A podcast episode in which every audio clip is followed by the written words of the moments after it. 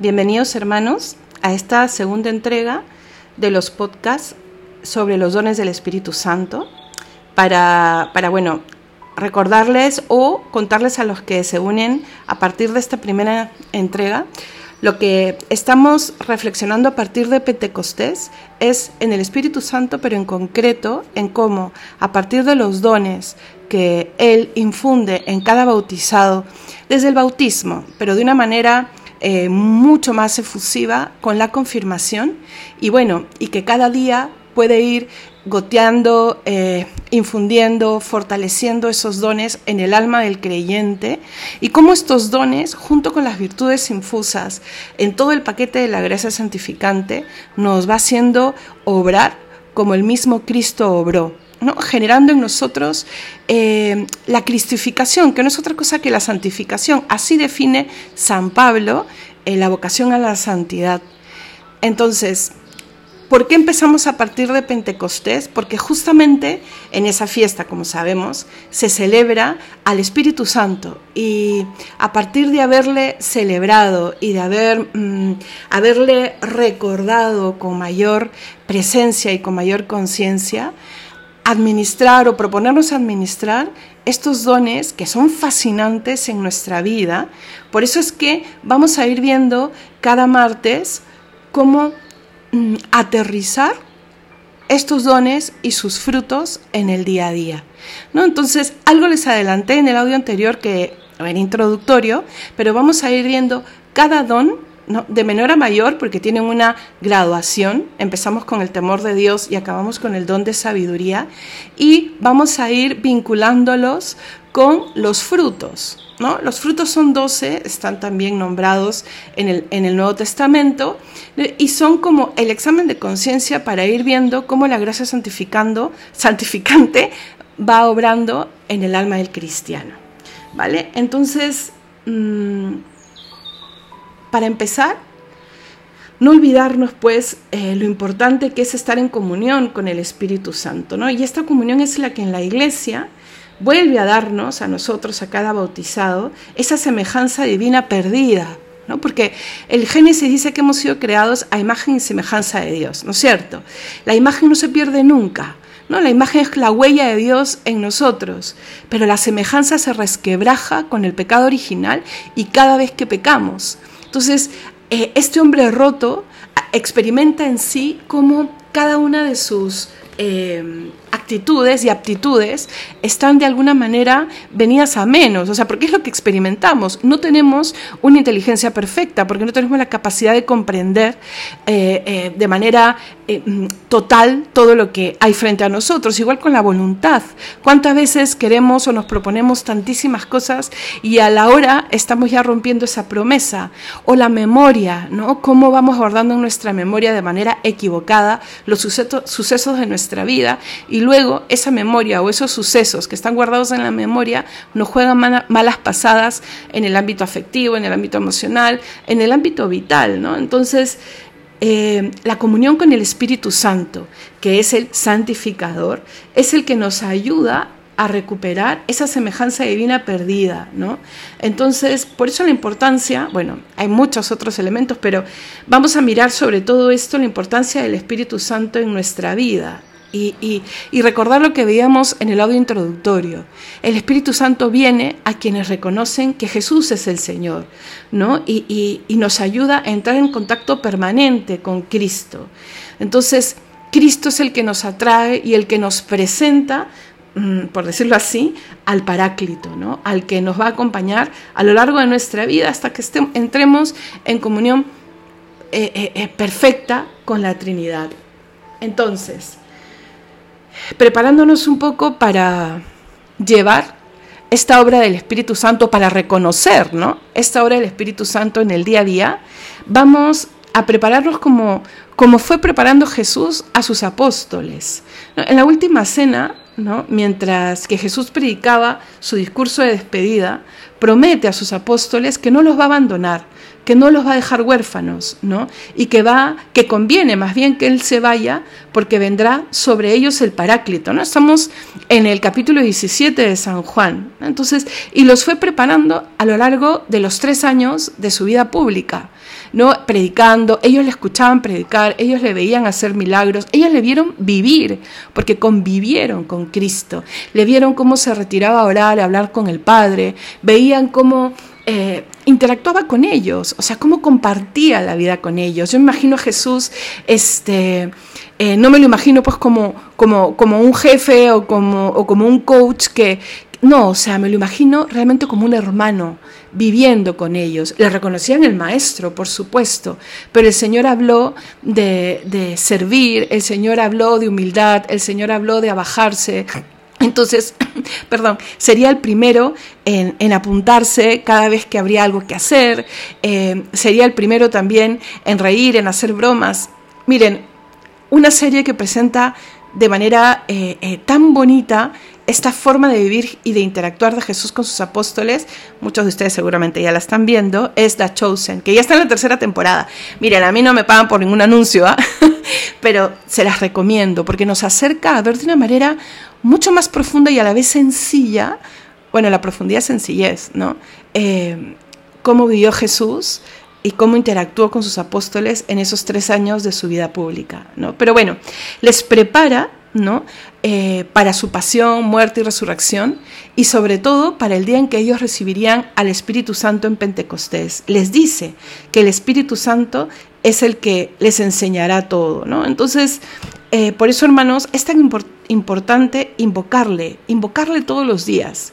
Uno de ustedes me preguntaba, ¿y cómo le invocamos? ¿Cómo le llamamos? Porque hay muchas maneras y, es más, la iglesia reconoce muchos nombres con el cual podemos acercarnos a la obra misma del Espíritu Santo, el abogado, el paráclito, el consolador. Pero el nombre de Espíritu Santo eh, está en bocas del mismo Cristo, ¿no? Eh, bueno, que, que, el Padre lo envía también. Por ejemplo, en Gálatas 4:6, eh, el mismo Cristo habla de cómo el Espíritu Santo ha sido enviado a nuestros corazones. Pero cuando Jesús va a ascender a los cielos, y les dice que estará con nosotros todos los días hasta el fin del mundo, habla de cuál es nuestra misión, ¿no es cierto? Y les dice, id de hacer discípulos míos. Está al final del Evangelio de Mateo. Y dice, ¿no? Bautizándolos en el nombre del Padre y del Hijo y del Espíritu Santo.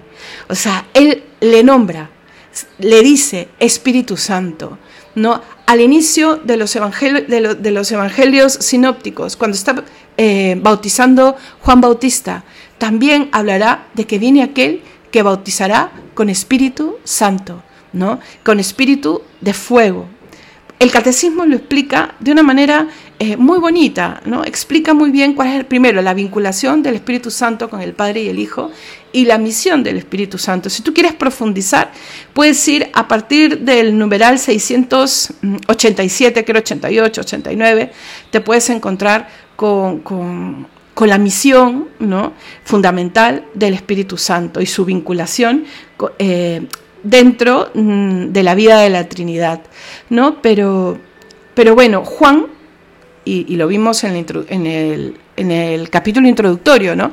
Juan y, San Pablo son los eh, que profundizarán en una teología del Espíritu Santo. Pues bien, miremos el capítulo 3, versículos del 5 al 8. Juan habla ¿no? de la misión de Cristo de hacernos hijos por el espíritu de adopción, el Espíritu Santo, ¿no? y que es este espíritu el que nos va a revelar el plan de salvación a todo el que cree en el Hijo, que lo dirá y lo repetirá en el discurso de despedida, ¿no? Estamos en el capítulo 17, hacemos un salto hacia allá, ¿no? Lo revelará a todo el que cree en el Hijo, ¿no? Claro que espíritu y santo son atributos que son comunes a las tres personas divinas. El Padre es santo, el Padre es espíritu, pero es cierto que si se unen como Espíritu Santo, estamos refiriéndonos a la tercera persona de la Trinidad. ¿Y cuál será la misión concreta de este Espíritu? Para que podamos nosotros comprender luego cómo se aterriza en los dones, que es lo que vamos a ir viendo. ¿No? primero, la, la persona de la Trinidad es que empieza a funcionar, ¿no? Su misión, cuando Cristo lo envía, cuando el Padre lo envía. No, está presente desde siempre. Por ejemplo, le podemos ver en el momento de la creación, ¿no? Como soplo, Así lo entenderemos, ¿no? Fue también el soplo divino a través del cual Dios Padre creó el mundo y creó al hombre. Podemos verlo, por ejemplo, en el Salmo 33, versículo 6, ¿no? O en el Génesis, capítulo 1, capítulo 2, en, los eh, pasajes de la creación. El Espíritu Santo también es quien habló por medio de los profetas en el Antiguo Testamento preparando que la llegada del Mesías y el cumplimiento de las promesas de Yahvé. Es el Espíritu, ¿no? quien nos presenta aquello que no está plenamente revelado. ¿no? Es a través del cual Yahvé irá como que corriendo los folios para que nos vayamos preparando el encuentro con Cristo. Entonces, aquí también, a través de la historia de Israel, a través de la preparación del pueblo de Israel, el Espíritu Santo hablará en los profetas. Y tras el pecado, hablando un poco en nuestra época, bueno, y reconociendo que cuando hablamos de pecado hablamos de la muerte del hombre, porque con el pecado el hombre morirá irremediablemente. Por eso es que, claro, Jesucristo nos habla de la resurrección y a la vida eterna, pero, pero tenemos que pasar por ese tránsito de la muerte, por la que él mismo pasó, por la que su madre pasó, en fin. Entonces, pero tras el pecado y la muerte, ¿no? El hombre que se creó imagen y semejanza de Dios, como dice Romanos, ¿no? Queda privado de la gloria de Dios. Qué fuerte. Eso estamos, estamos en Romanos 3:23, ¿no? Y privado, por ende, de esa semejanza, como decíamos antes. Pues entonces será el poder del Espíritu Santo, ¿no? Ese Espíritu Santo que, al que estamos llamados como seres humanos a, recibir ¿no? Con ese Espíritu Santo nos capacitamos, por decirlo de alguna manera, de abrazar toda esperanza, ¿no? A través de la promesa de Dios que empieza desde el momento de, en el que el hombre cae, ¿no? Porque el Señor castiga a la serpiente, le dice a la, mujer cuál será, digamos, eh, la manera que tendrá de pagar ese pecado eh, al hombre, en fin, pero empieza, por decirlo de alguna manera, la economía de la salvación, porque Dios viste al hombre y, poco a poco, porque sabe que estamos rotos, se elige un pueblo a través de Abraham y ahí empieza una promesa muy fuerte ¿no? que enviará al Mesías del pueblo de Abraham. ¿no? Entonces el Espíritu Santo es el que abre nuestros ojos a esa esperanza, ¿no? Y, abre nuestros ojos para que podamos comprender que seremos bendecidos, ¿no? En Cristo serán bendecidas todas las naciones, en Cristo y por Cristo, como dice la Sagrada Escritura, ¿no? Y serán reunidas todas las naciones. Lo vemos desde el Antiguo Testamento y lo veremos consolidado en el Evangelio. Entonces, hermanos, miremos, y podríamos seguir enumerando, ¿no? Pero miremos cómo el Espíritu Santo eh, está llamado a estar en nuestras vidas desde el primer momento, desde la creación, pero, pero y sobre todo para consolidar nuestra redención. Entonces, ¿cómo podemos nosotros vislumbrar la acción del Espíritu Santo en mi hoy? Lo vemos en la creación, lo vemos como ha hablado a través de los profetas y comprendemos cómo sigue obrando nuestra redención en el hoy. Pero, ¿cómo podemos nosotros eh, personalizarlo, ¿no? Sobre todo viendo cómo nos ayuda a consolidar la amistad con Dios. Vamos a, a ver cómo estos dones, estos siete dones, realmente obran en nuestra persona de una manera magnífica y fascinante, sobre todo para consolidar nuestra amistad con Dios. Porque el rostro que ve el Padre, el nombre que pronuncia el Padre es el Hijo. Entonces, seremos recibidos en el cielo en la medida que nos cristifiquemos. Y eso es un misterio eh, eh, difícil de comprender completamente aquí en la tierra, porque ¿cómo podemos hacernos como Cristo? Pues solo con Cristo. Entonces, hay una parte en la misa, ¿no? Eh, la doxología se llama, cuando se está cerrando un poco ese momento em, importante de la plegaria eucarística, donde el sacerdote levanta la hoz y dice, por Cristo, con Él y en Él. A ti, Dios Padre Omnipotente, la función del Espíritu Santo, todo honor y toda gloria por los siglos de los siglos. Amén. por Cristo, con Él y en Él. Solamente con Él, por Él y en Él podemos nosotros llegar al Padre. ¿Y cómo? A través del Espíritu Santo. Entonces, hermanos, a, través de la vida uno va comprendiendo que no es solamente por Cristo, ¿no? Yo todo lo hago por Él, eh, eh, todo lo ofrezco, eh, no solamente es por Cristo, ¿no? Este, no solamente es con Cristo, o sea, es por Cristo, sí, y todo lo que nosotros hacemos tiene que tener ese sello, ¿no? Es por ti, Señor, y eso nos da una fortaleza inmensa, ¿no? Pero no solamente es por Cristo, es con Cristo, o sea, porque sin Él, o sea, realmente todo termina siendo muy humano, muy egocéntrico, muy eh, eh, muy solo de ti, ¿no? Y tú siempre serás insuficiente para lo que pide el otro de ti y para poder alcanzar el cielo. Entonces, por Cristo, con Él, y yo creo que terminas aprendiendo eh, lo que es el camino a la santidad, cuando aceptas, abrazas, comprendes y quieres la tercera parte de, de esta proclamación, que es en Él. ¿no? Cuando como Cristo, ¿no? te vacias de todo y vives en Él. ¿no? Cuando sabes que sin Él, con Él, por Él, pero en Él, ¿no? puedes alcanzar aquello que te propones. Y esta frase de todo lo puedo en Cristo que me conforta termina cobrando una realidad, una visión divina diferente. Entonces, alimentemos esta amistad con Dios a través de todos los medios que nos hacen crecer en la gracia, la Eucaristía, la penitencia, la oración, las virtudes, eh, el obrar del Espíritu Santo en cada uno de nosotros. Entonces, llevemos lo que vamos escuchando aquí a nuestra oración, a esos momentos de intimidad con Dios. Aprendamos a meditar a través del Espíritu Santo pidámosle a Él, ¿no? Digámosle, ven Espíritu Divino, ¿no? Manda tu luz desde el cielo, como con la oración con la que acabamos eh, el, audio anterior, ¿no? Y, y que la escuchamos antes del Evangelio el día de Pentecostés. Ven Espíritu Divino, manda tu luz desde el cielo. Te aseguro que una oración que empieza invocando al Espíritu Santo será siempre una oración totalmente diferente a una oración sin invocar al Espíritu Santo. Te animo a que lo hagas ahora, a que tu oración de hoy día, tu oración de más tarde, de mañana, empiece invocándole. Y verás que con Él no hay pierde.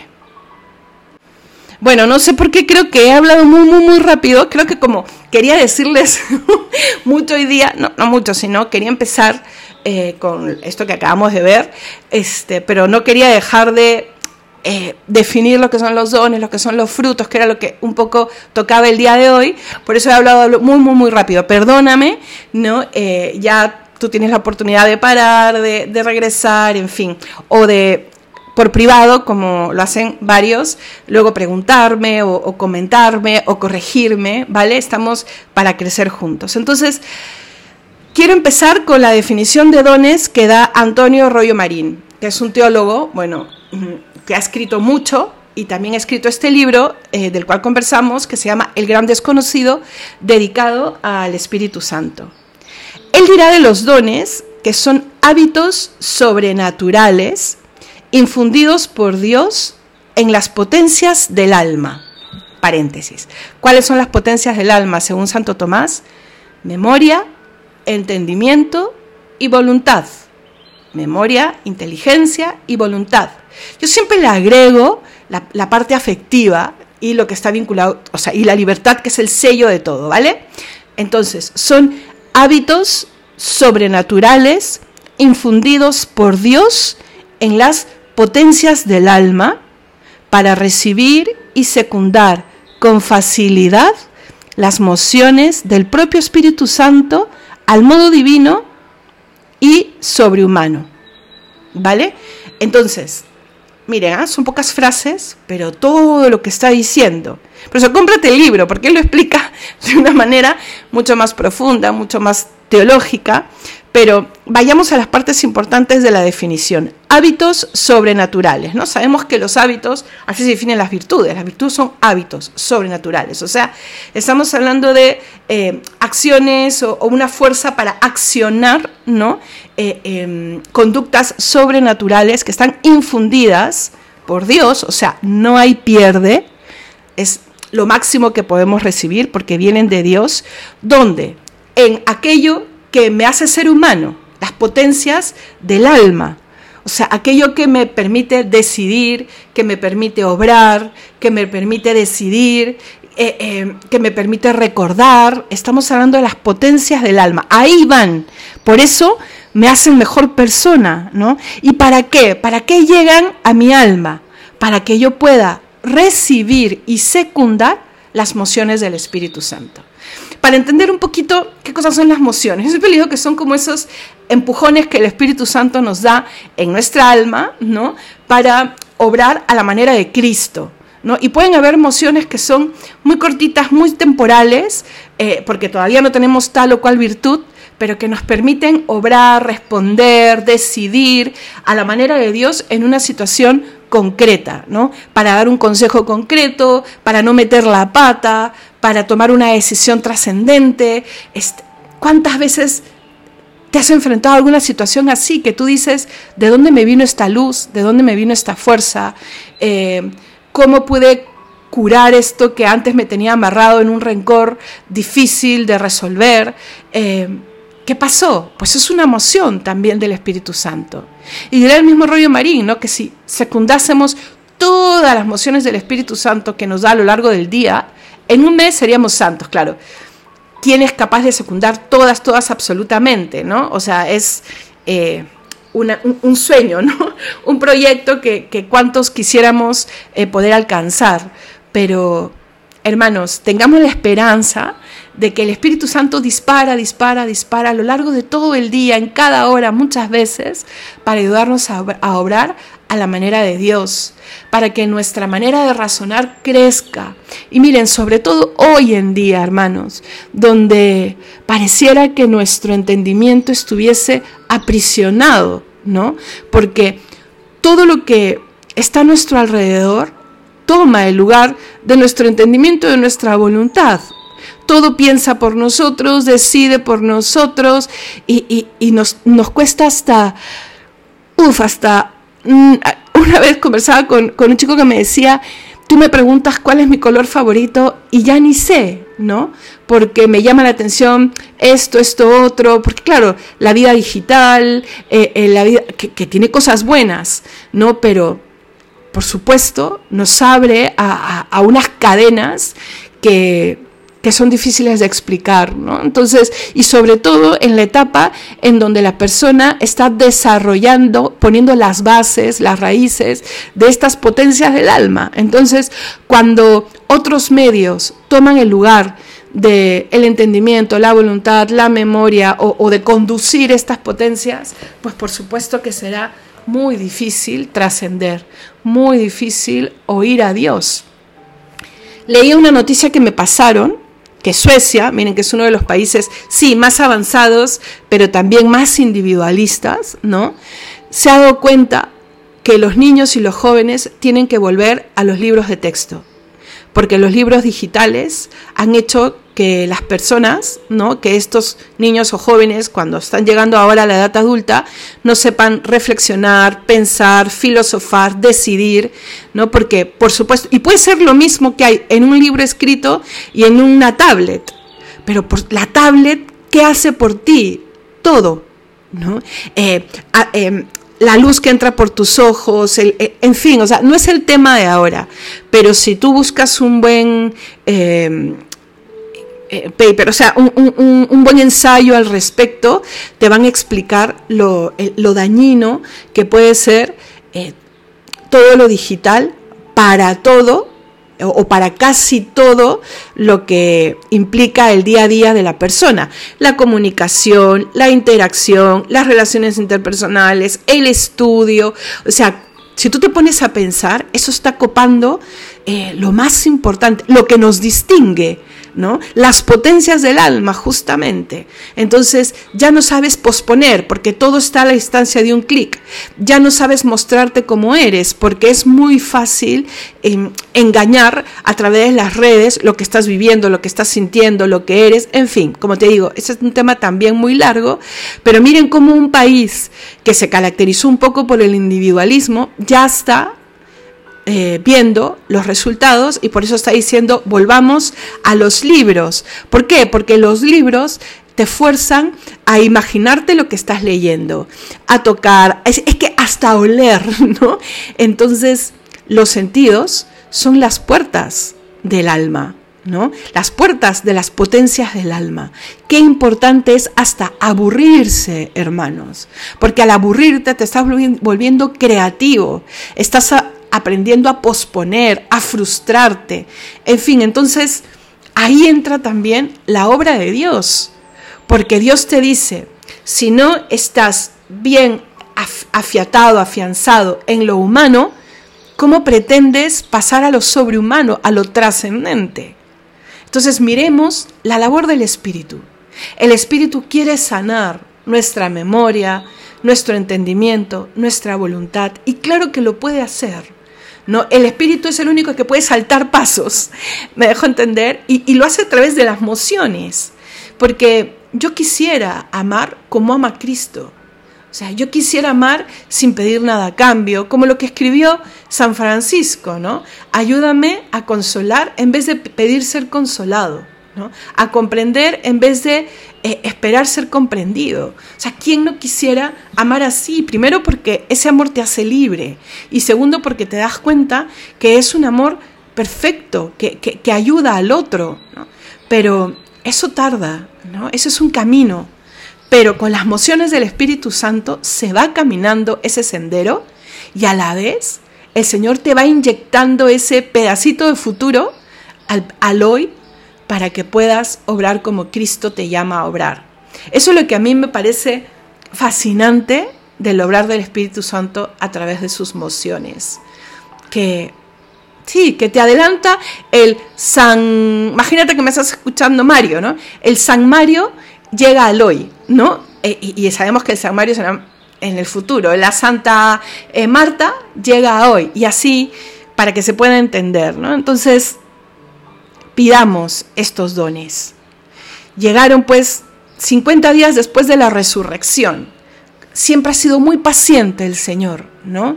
Predica, obra, muere, resucita. Se aparece 50 días preparando que llegue el Espíritu Santo, ¿no? Y desde entonces, nosotros los cristianos contamos con esta protección.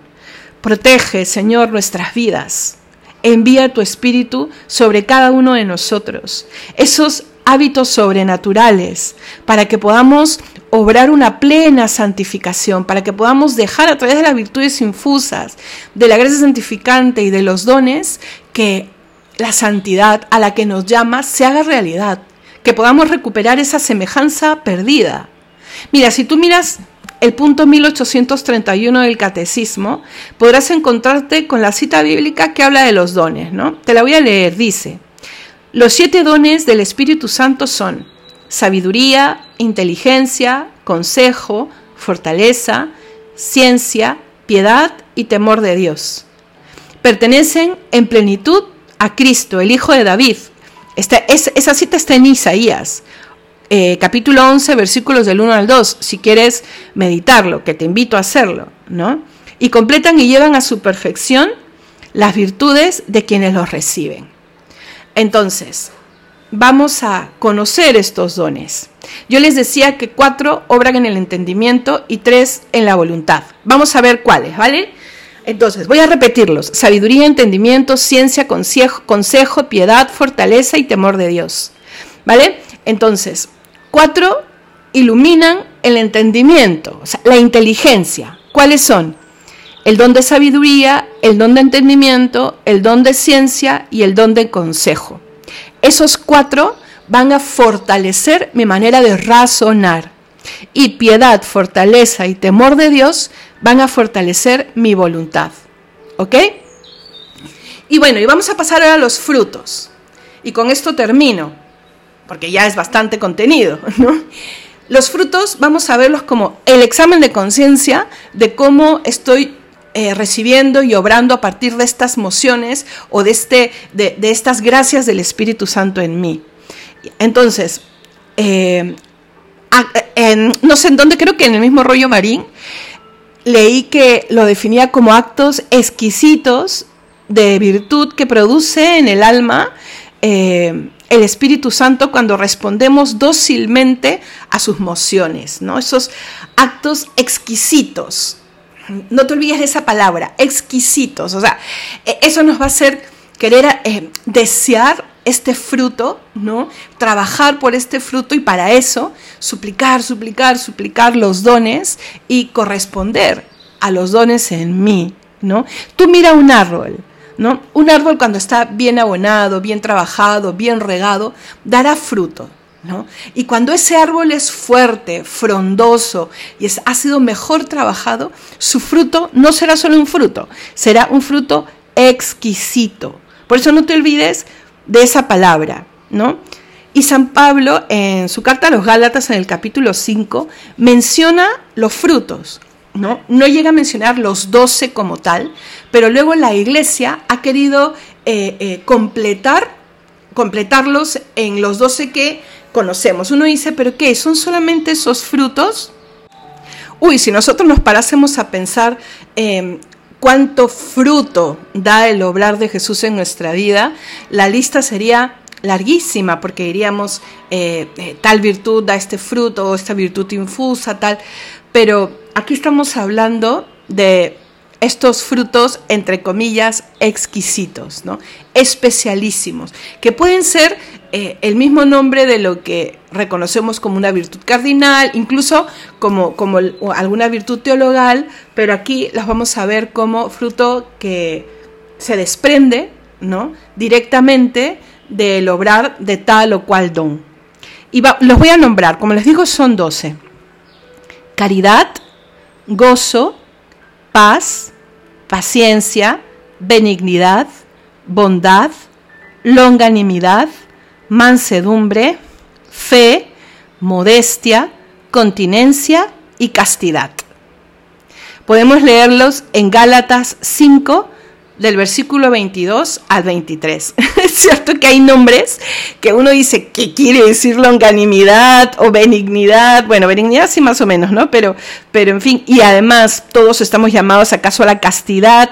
Pues sí, ¿no? Entonces por eso yo los animo a seguir a lo largo de, estos martes, porque iremos dando pequeñas definiciones a estos frutos eh, y, ver cómo mm, realmente pueden ser muy, muy, muy productivos para nuestro día a día. Bien, chicos, vamos a empezar con el temor de Dios, ¿ok? Entonces, em, no lo vamos a ver totalmente, pero para dejarte ese gustillo, gustillo eh, en los labios espirituales, y, y, para no decir, uy, hoy día ha sido prácticamente como otra introducción, quiero definirles lo que es el temor de Dios. Ojo, no estamos hablando de un temer a Dios, porque a Dios no se le puede ni se le, de, ni se le debe temer, porque Él es la suma bondad, la suma caridad, o sea, no se le puede temer, ¿no? Si es que hablamos de Dios como Dios que no produce ningún, ningún mal, ¿no? Pero por causa del pecado, ese temor viene de nosotros mismos, de la posibilidad de ser condenados. Entonces, ¿qué cosa es lo que yo temo? Temo perderle, ¿Ok? Entonces, este don lo que hace en mi alma es que yo tenga realmente pavor a perderle. ¿no? Mire este pequeño que comulgó muy pequeño y murió muy pequeño, Santo Domingo Sabio, cuando se prepara para su primera comunión, él dice, y, y, llega a entender el pecado, él dice, morir antes que pecar, ¿no? Porque sabe que escucha eh, recibe la catequesis y sabe que el pecar es ofender a Dios y es morir espiritualmente, es perder el cielo. Entonces, ese don hizo mucha fuerza en su corazón. Entonces hay que pedirlo, porque eso nos va a alejar de la posibilidad de pecar. Eso nos va a introducir en un desear no ofender a Dios. Trabajar incluso en este, modificar nuestras malas acciones pequeñas, como se le llama el pecado venial o, las mentiras blancas o como les quieras llamar, ¿no? Eh, yo no quiero ofenderte, Señor. O sea, y, y porque temo el perderte, ¿no? O sea, y miren, Santa Teresa decía, no quiero perder ni el cielo, eh, no me mueve ni el cielo ni el infierno, ¿no? Me mueve el perderte. O sea, es un poco, es un poco lo mismo, ¿no? Porque el perderte es perder el cielo y irte al infierno. Pero no me mueve lo que yo voy a recibir, sino me mueve tu persona, el tenerte a ti. Por eso temo el perderte a ti. Me dejo entender, por ello es por justicia que se suscite en nosotros ese temor a perderle. Entonces podemos decir que este don eh, está vinculado a la virtud de la justicia. Pero ahora vamos a ver cómo también se puede hacer un checklist eh, a través de los frutos que se desprenden de este don. A ver, ¿cuál crees que puede ser uno de esos frutos? Es más de uno. Piensa esta semana cuál puede ser uno de esos frutos y si quieres ya me cuentas por privado o tú mismo dices, pucha, que le atiné. Ya te he dicho cuáles son esos 12, cuáles son los 12 frutos. Entonces ahora piensa, por esa pequeña definición que he hecho del temor de Dios, eh, cuál puede ser uno de los frutos que se desprende. Bueno, que Dios te bendiga. Ojalá que a lo largo de esta semana tengas un tiempito de escuchar el audio y sobre todo cada día de rezar invocando al Espíritu Santo. Ven Espíritu Santo, manda tu luz desde el cielo. Que Dios te bendiga y me encomiendo también a tu oración.